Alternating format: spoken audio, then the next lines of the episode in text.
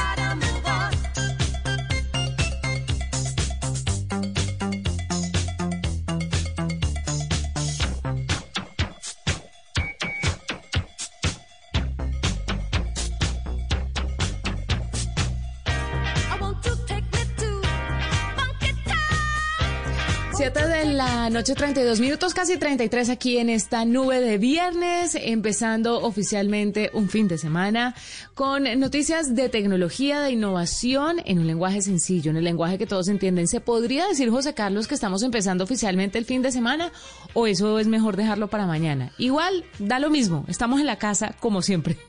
Pues a esta hora de la noche, Juanito, de este viernes 15, sí, ya estamos el fin de semana, ya estamos listos comenzando este eh, segundo descanso del año, hay que decir, de este mes de enero de 2021, pero por supuesto, y hay que decirlo también con mucho cuidado y con, con encierro. Hay muchas zonas del país que todavía necesitan que la gente se quede quietecita, porque necesitamos bajarle la velocidad de contagio del COVID y para eso está la nube, para aprender de tecnología, para disfrutar, entender las noticias y toda la coyuntura y recomendaciones que hay de tecnología. Sí, señor. Mire, empezamos contándole a la gente sobre la implementación de algunas medidas eh, que ha tomado, por ejemplo, el Museo de Bogotá, que está presentando historias de cuidado y supervivencia.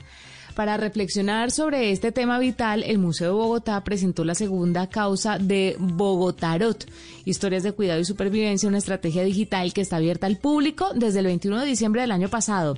En esta causa, eh, que se ha llamado Diversificar redes de afecto y cuidado, se busca reflexionar sobre el cuidado propio, el cuidado común y de las otras personas con quienes se comparte un espacio vital, para lo cual es fundamental acudir a las experiencias durante las cuarentenas de 2020 y las que se están viviendo en este nuevo año. Se busca además indagar cómo estas medidas han ayudado a que los ecosistemas tuvieran un respiro. Estamos hablando, José Carlos, de mejoras en la calidad del aire, del agua y que evidenciaron que un cambio de tecnologías puede efectivamente contrarrestar los efectos de la crisis ambiental. Si ustedes quieren tener información, www.bogotarot.com para participar además en actividades virtuales les puede ayudar y es diferente, es una actividad distinta, virtual por supuesto, pero está buenísima. www.bogotarot.com con esta recomendación empezamos esta edición de viernes de la nube.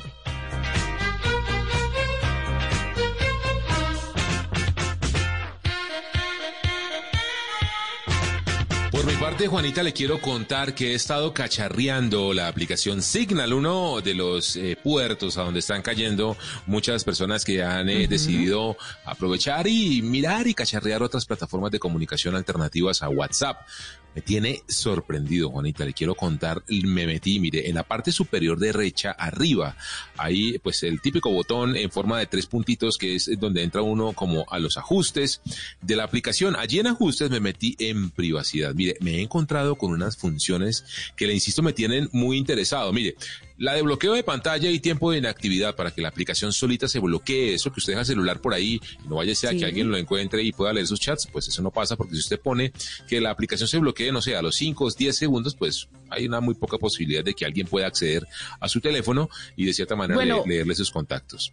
Eh, Como contraparte, hay que decir que, por ejemplo, WhatsApp tiene la opción de desbloquear con la cara, ¿no? Entonces usted también puede desbloquear y bloquear con la cara. Con este bello rostro que me caracteriza, sí, vea que sí, no me acordaba de esa función. Pero no, y sabe, sí. y sabe que podemos ir eh, revisando. Y sabe que buen Es inclusivo. No importa si usted es feo o bonito o si es de esas bellezas extrañas, porque hay bellezas de todos tipos. Lo importante es que funciona. Y para todo gusto, además. Mire, y sabe, me parece chévere que hagamos este ejercicio bonita en donde yo lo voy contando funciones y usted me va diciendo si, si en. WhatsApp hay algo parecido. Mire, la de seguridad de pantalla, que le acabo, que, que es una de sus características, que usted puede definir que no le bloquee, que se bloqueen las capturas de pantalla, que nadie pueda tomarle un pantallazo a eh, su eh, a sus chats, lo cual está bien y como usted dice, está bien en la medida que alguien no le tome la foto pues al teléfono con otro celular y ahí sí. Es que esto no es todos. infalible, ¿no? Que también lo tiene, por ejemplo, lo tiene Telegram. Telegram, Y, y, y no lo tiene WhatsApp, pero sí, es una tecnología muy chévere. Es muy impresionante que le avisen a usted cuando hace una captura de pantalla o prohibir que le hagan una captura de pantalla. Pero yo, por ejemplo, en estos días sí le tomé una foto desde otro dispositivo a un chat de Telegram. Puro- pues sí, porque porque necesitaba esa es- información. ¿Qué, qué hago? ¿Qué hago? ¿No? Dios mío, eso, es, Entonces, eso es un hack, en- pero bueno.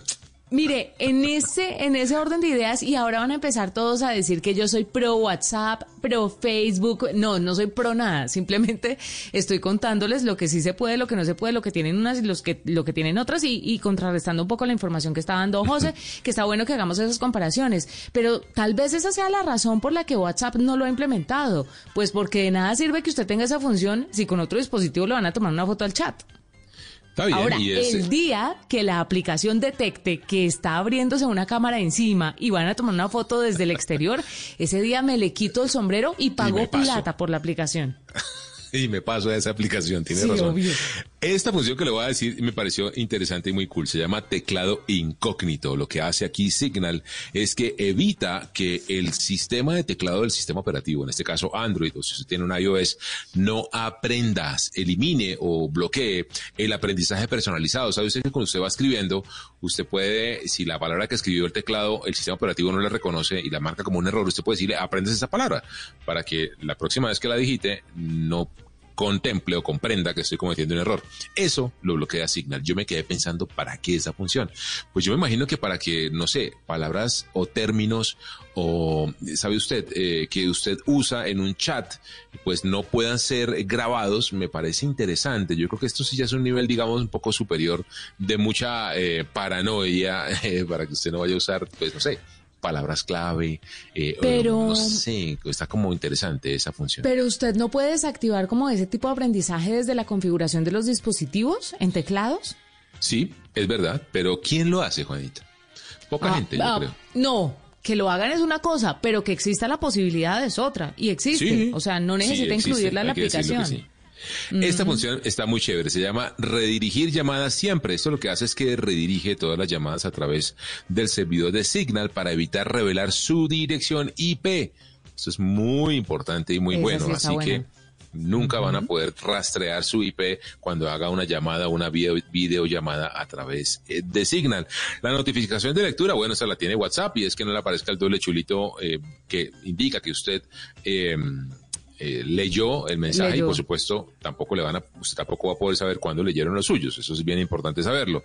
Los indicadores de tecleo, que que creo que también la tiene WhatsApp, si la memoria no me falla, Juanita, y esto es cuando usted y yo estamos chatando, por ejemplo, y yo veo que usted dice, es Juanita Kremer está escribiendo, que yo sé que me está escribiendo un mensaje y me quedo ahí pendiente para saber eh, en qué momento me llega el chat que usted me está enviando. Eso usted lo puede bloquear, que tengo entendido WhatsApp también tiene. Sí, sí, sí, usted lo puede desactivar. funcionalidad. Lo puede desactivar, lo activa o desactiva, es una funcionalidad.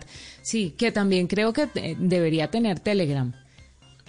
Y está el remitente confidencial, que muestra el icono de estado al tocar sobre detalles del mensaje, en mensajes entregados con remitente confidencial. Es un protocolo de seguridad de Signal que impide saber al servidor de Signal quién está enviando el mensaje. Únicamente lo sabrá la persona que recibe ese mensaje, lo cual me parece también muy interesante. Son las funciones de, de privacidad que tiene Signal. Las quería contar a ustedes y a nuestros oyentes en esta noche de viernes, Juanita, como para que sepan qué tiene, qué ofrecen estas plataformas alternativas a WhatsApp, para que se altoje y sobre todo cacharree, porque ese es también el espíritu aquí en la nube, para que aprendamos todo de tecnología. Pero bueno, ah, son algunas características que son alternativas que están incluidas dentro de la aplicación, pero que no la vuelven infalible como le he podido eh, sustentar. Con... Rebatir. Rebatir, sí, no porque sea, repito, pro WhatsApp, sino porque algunas ya están disponibles desde la configuración del teléfono y otras, pues, como la captura de pantalla, se puede hacer fácilmente desde el exterior con otro dispositivo. Yo le cacharré en estos días, le he estado cacharreando mucho Telegram y me di cuenta que hay una funcionalidad que está disponible a través de una aplicación externa para WhatsApp y es esta, ¿se acuerda de la aplicación que uno tenía que descargar para escuchar los mensajes de voz más rápido en WhatsApp? Ah, sí, eh, ah, en velocidad acelerada para demorarse menos escuchando las notas de voz, sí. Pues cuando usted le da a reproducir en Telegram un mensaje, en la parte de arriba sale un pausa, un play y como el momento de la reproducción y también sale un 2X. Entonces usted ahí lo que puede hacer es acelerar un poco o no el ritmo de esa, de esa conversación, de esa nota de voz que le están mandando. Algunos cacharritos que hemos encontrado en estas aplicaciones están de moda hoy por hoy.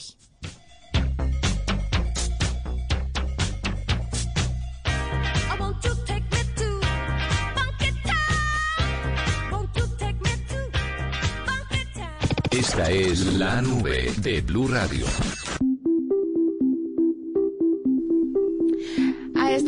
José Carlos nos acompaña un invitado que nos va a hablar de un tema importantísimo hoy en día, un tema que vale la pena tener en cuenta porque, mi querido José, estamos en un mundo en el que hay que cuidarnos.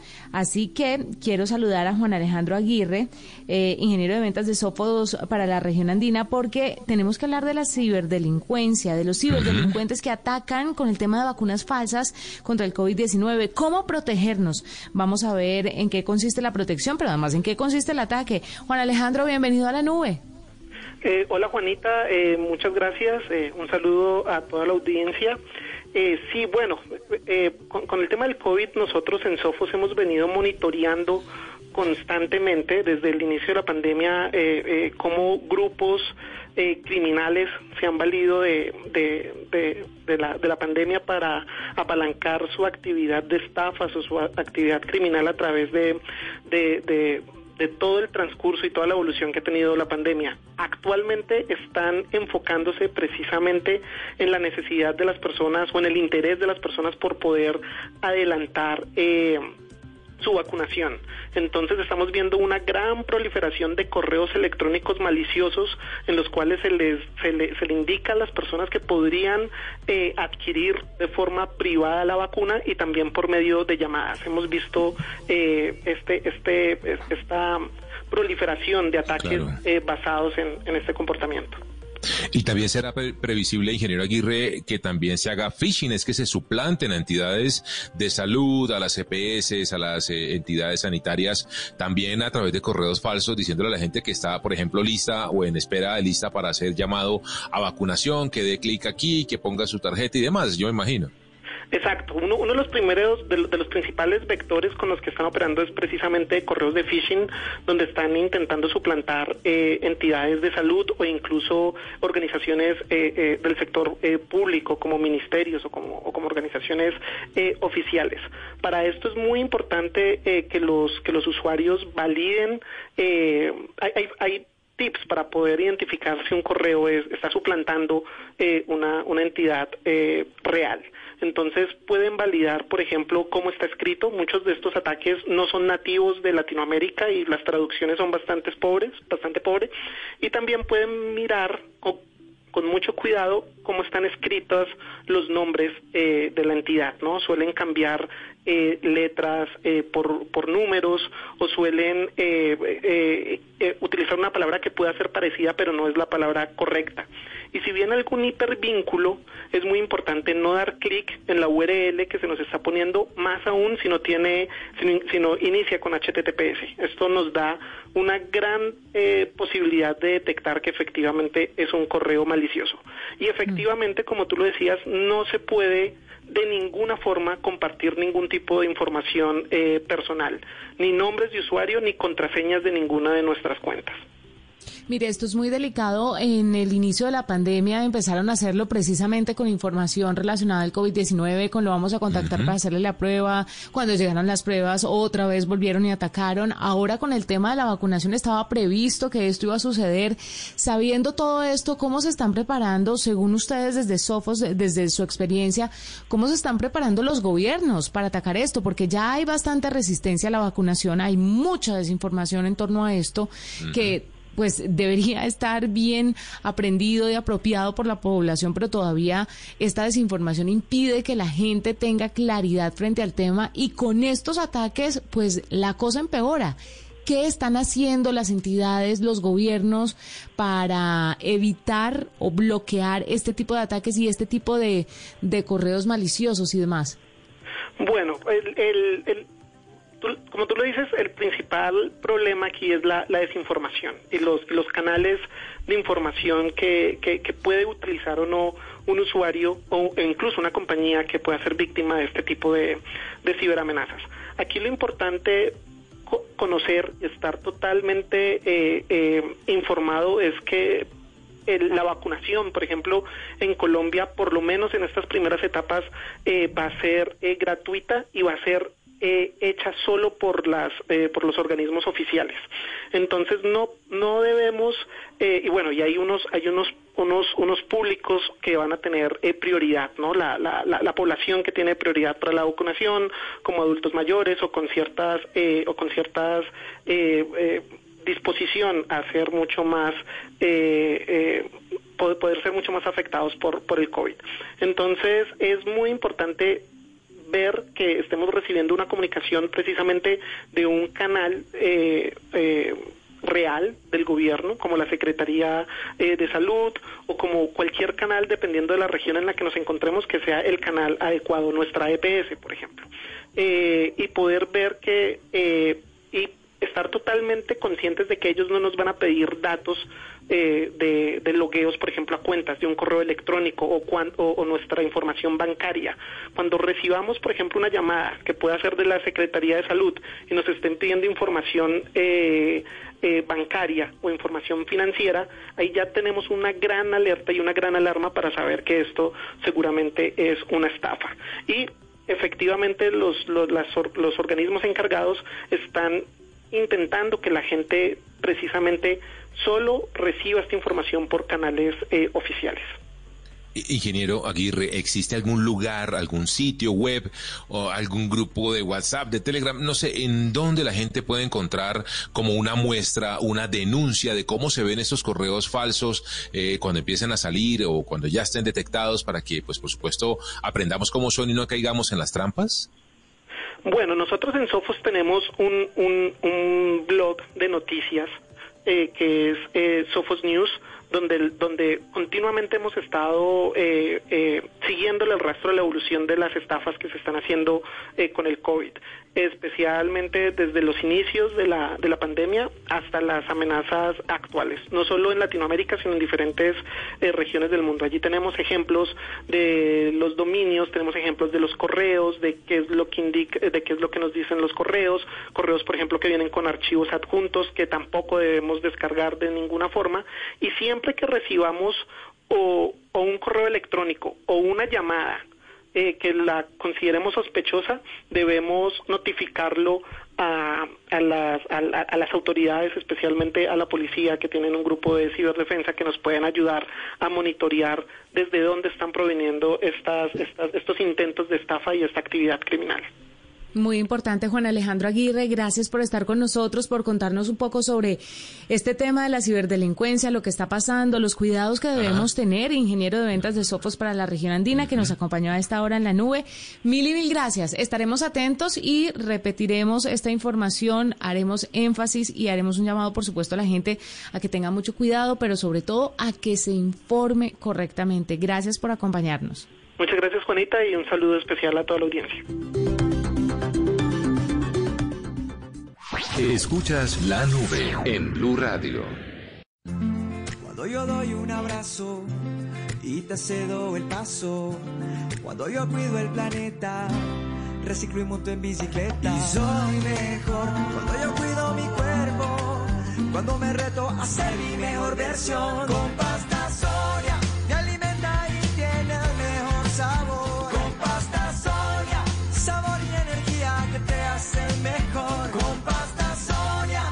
Trabajamos pensando en usted. Esta es la nube de Blue Radio. I'm too sexy for my love, too sexy for my love. Love's going to leave me. Okay, round two. Name something that's not boring. A laundry? Ooh, a book club. Computer solitaire, huh? Ah, sorry, we were looking for Chumba Casino. That's right. ChumbaCasino.com has over 100 casino style games. Join today and play for free for your chance to redeem some serious prizes. ChumbaCasino.com. No purchase necessary. Full prohibited by law. 18 plus terms and conditions apply. See website for details.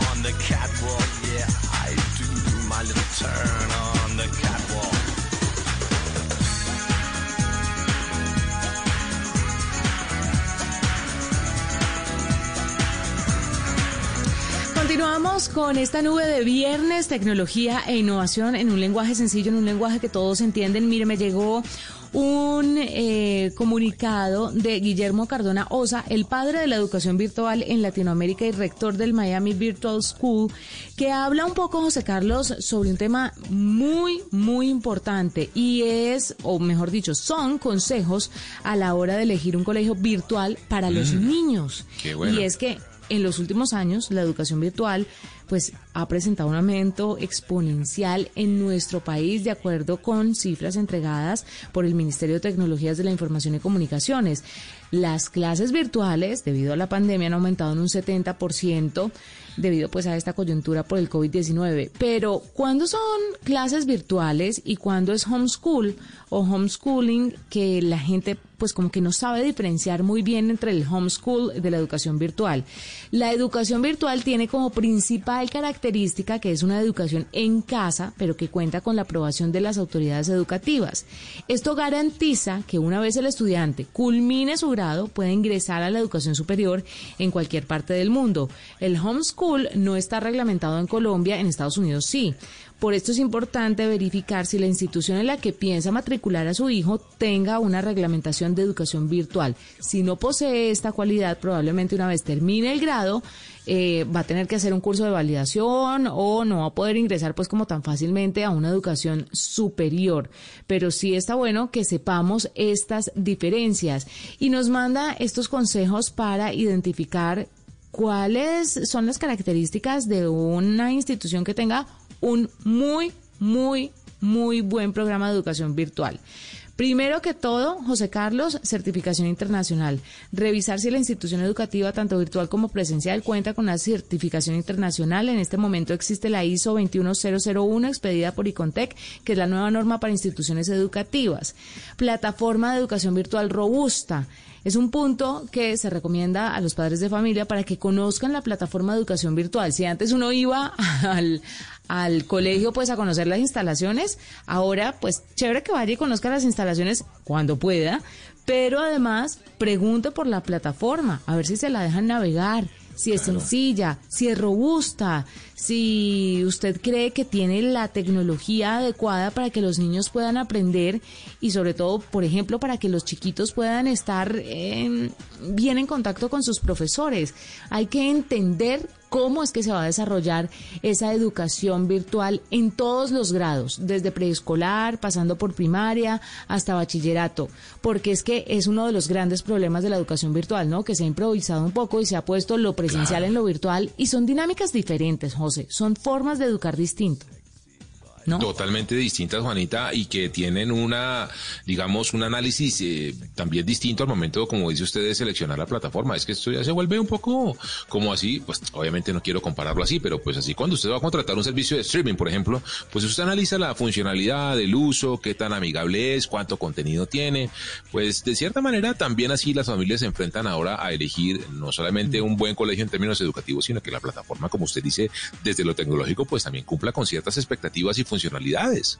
Que sea intuitiva, práctica, fácil de utilizar, es lo más importante, ver que cuenta con herramientas audiovisuales, por ejemplo, y de calidad, una interfaz interactiva que cuente con juegos, con dinámicas propias de la educación virtual. Zoom no es educación virtual, dice Cardona, que es el que redacta el documento y, y, da estos consejos sobre la educación virtual. Y estoy totalmente de acuerdo. Sé que es una alternativa. Eh, tal vez estoy un poco en la línea de, de peor es nada.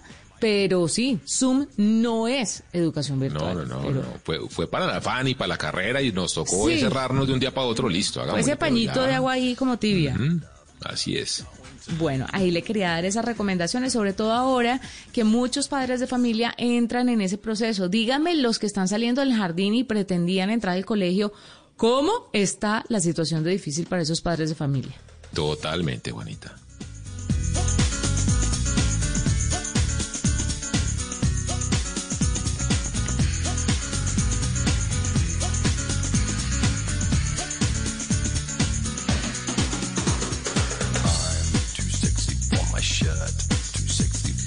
Y ya que habla usted de educación, Juanita, le quiero contar que hace 20 años, el 15 de enero del 2001, se abrió por primera vez Wikipedia. ¿Quién no ha usado Wikipedia? ¿Quién no ha eh, consultado a esta enciclopedia, a este modelo eh, o a este concepto de construcción comunitaria y colaborativa de una enciclopedia en Internet? En su momento, Juanita, pues era toda una revolución.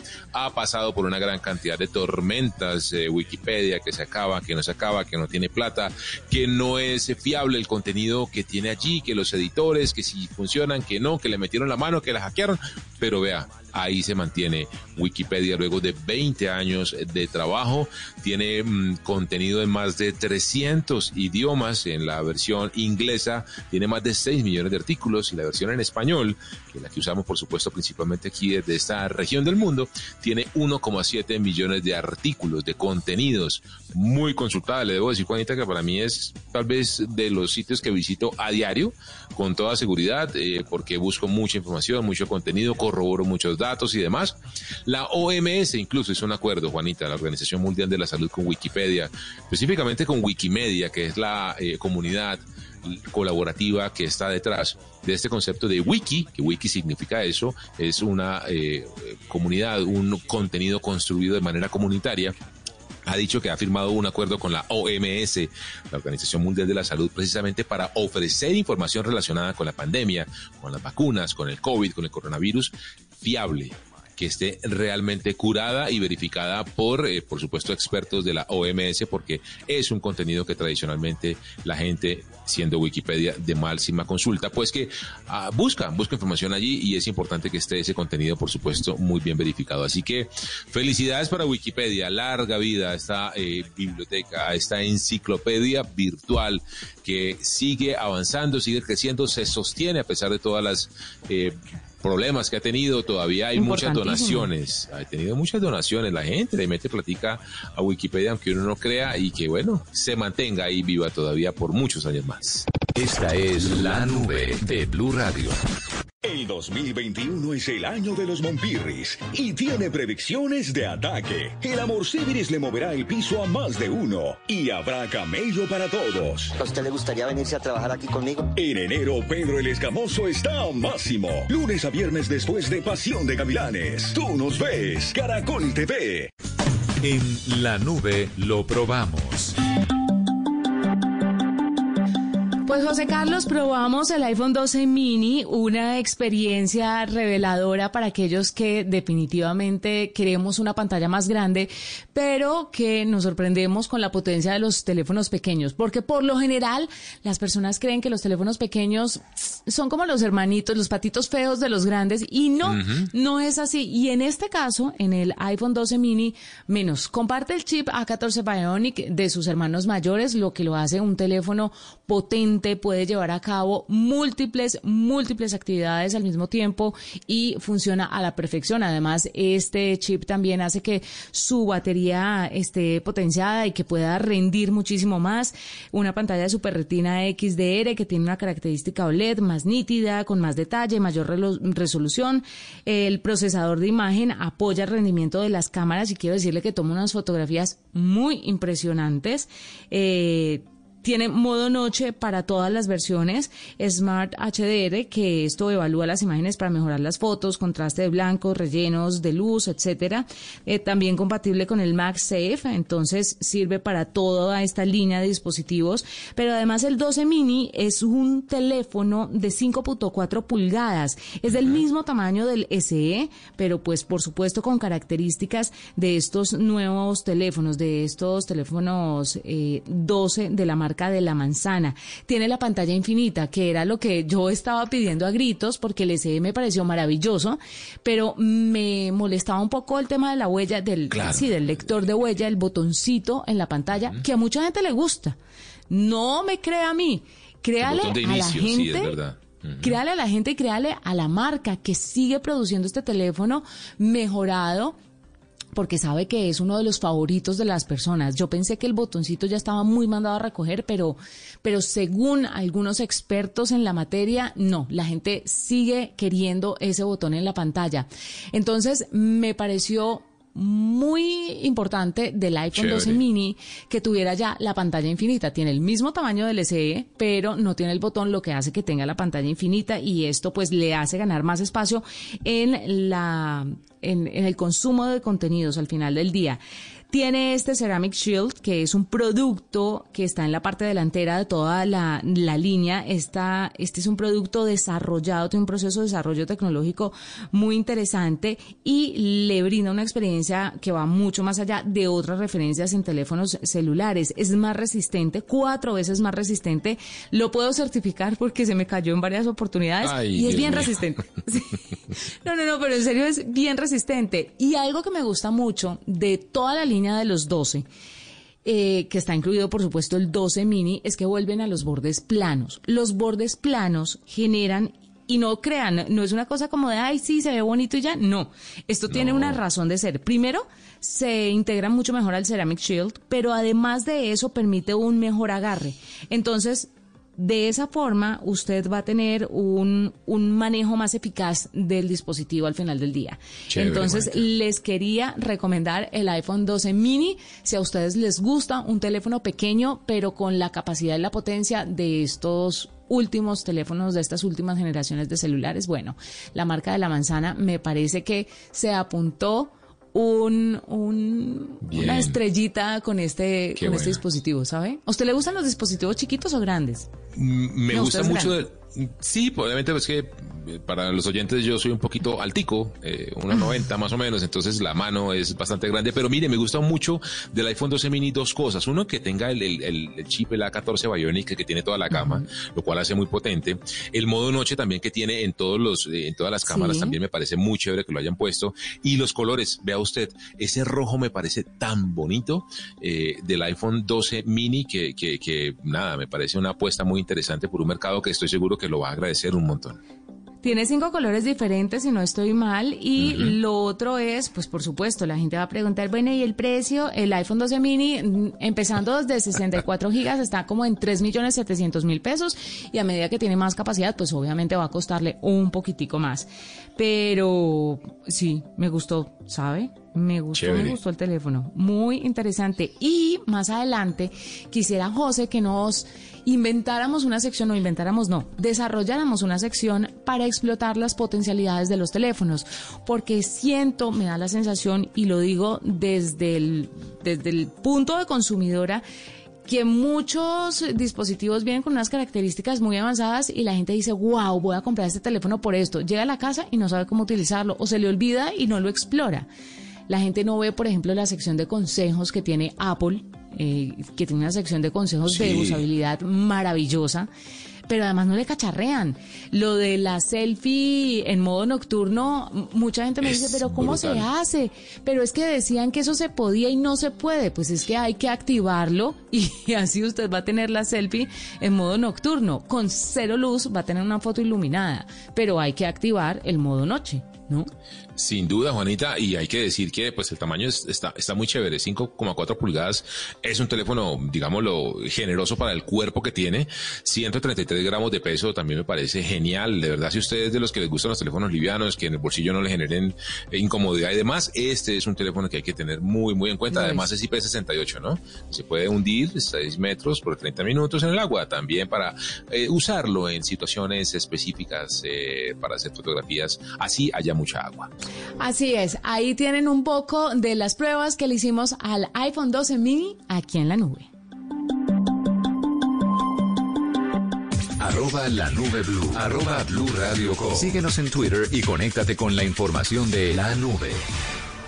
Un perro, un gato, una mascota, un miembro de la familia y como tal buscamos su bienestar. Mascotas Blue, un espacio para compartir conocimientos y experiencias con nuestra familia de cuatro patas. Mascotas Blue, todo lo que debes saber sobre perros y gatos. Este sábado después de las 2 de la tarde con Juanita Kremer y Guillermo Rico. Mascotas Blue por Blue Radio y bluradio.com. La nueva alternativa. Arroba la nube blue. Arroba blue radio. Síguenos en Twitter y conéctate con la información de la nube.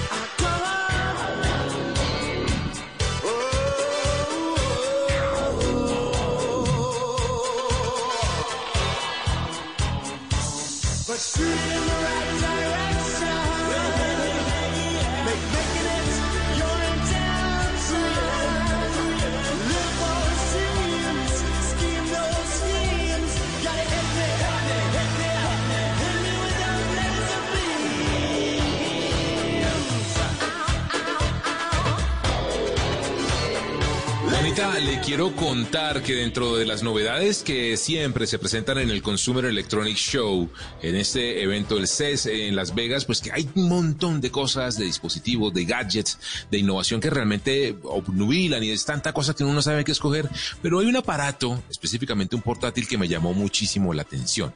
¿Cuál Mire, será? se llama, se llama el Avita Admiral versión 2. Esto lo produce una compañía en Hong Kong, en la China que pues no tiene mayor cosa, digamos, desde el punto de vista técnico, es un Intel Core i5 que es de undécima generación, eso sí, pues tiene su RAM, 16 gigas, ah, está bien, pero tiene una característica especial y es que está hecho específicamente para streamers, para gente que hace streaming, es decir, que produce contenido en vivo en internet, videobloggers, gente que hace lives en su Instagram, en su YouTube, tiene unas características específicas para esto, Juanita. La primera, tiene en la parte superior, en el bisel superior eh, de la pantalla, tiene tres cámaras IP, tres cámaras de webcam más bien.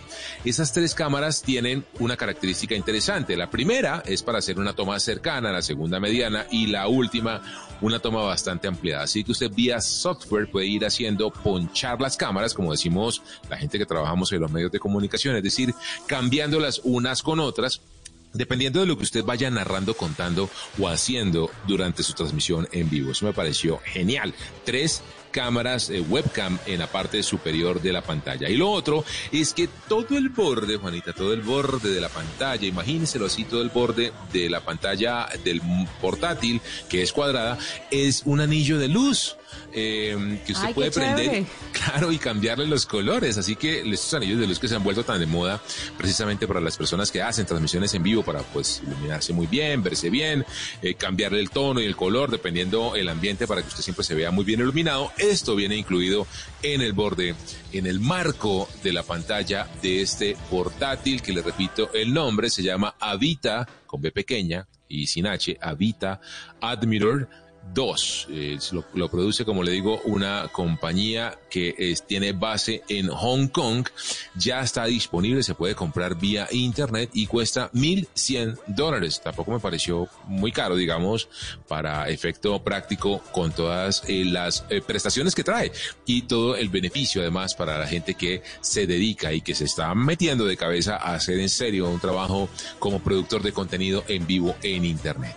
Pero la marca, ¿le gusta? Ah, pues, eh, pues, ¿qué le puedo decir? Al no tener soporte local, Cuénteme. sí, medio complejo el tema, pero eh, me pareció chévere. No lo digo por el, el aro de luz o por el, eh, marco de luz, que pues eso lo puede suplantar uno o lo puede cambiar rápidamente con un aro de luz, sino por las cámaras y porque viene un software embebido, un software de fábrica que permite hacer las transmisiones en vivo y ponchar y usar las cámaras para la edición mientras uno hace la transmisión, lo cual me pareció realmente, le digo, genial, muy interesante y soluciona un montón de cosas al momento de hacer y producir contenido en vivo para Internet. Así que me pareció interesante y quería compartírselo a usted en esta noche de viernes y a nuestros oyentes aquí en la nube. Cómprelo, lo usa y me cuenta cómo le va. Después de que usted lo use, lo uso yo. Listo, Juanita.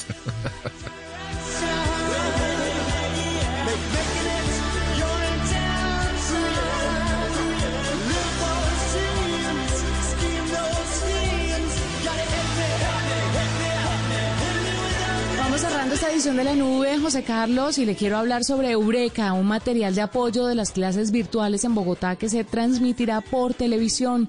La alerta roja en la capital por el aumento acelerado de casos de COVID-19 volvió a aplazar la idea de que los estudiantes de los jardines, colegios y universidades de la ciudad empezaran su año escolar en las aulas presenciales o al menos eh, con alternancia. Esto solo quiere decir que los desafíos para garantizar la conectividad y mitigar las brechas sociales se revivieron para el distrito. Para enfrentarlos desde el comienzo de la emergencia sanitaria en marzo del año pasado, la Secretaría de Educación ha venido implementando distintas estrategias como Aprende en Casa, de la que hemos hablado aquí en la nube, que consiste en llevar la información eh, hasta los hogares de los estudiantes a través de distintos canales de difusión, radio, televisión.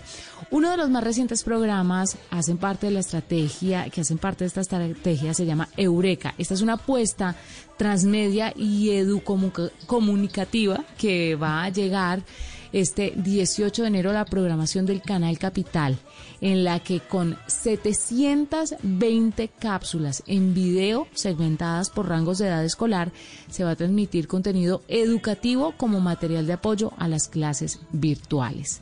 Así que yo creo que hay que darle un aplauso definitivamente a todos los que están tratando de alguna forma de cerrar esta brecha social, esta brecha educativa, todo lo que está pasando con los niños. Nunca, no importa la estrategia que implementen, va a reemplazar la asistencia presencial a las clases, porque además de aprender en los colegios eh, se llevan a cabo muchos otros procesos que no los puede reemplazar la virtualidad. Pero bueno, que ya lo estén haciendo me parece bien. Y sabe que estas cápsulas deberían quedar de forma permanente porque está bueno que los niños, que son criados en muchas ocasiones, y hay que ser sinceros en esto, por el televisor, aprendan al menos, mientras que se dedican a ver esta pantalla.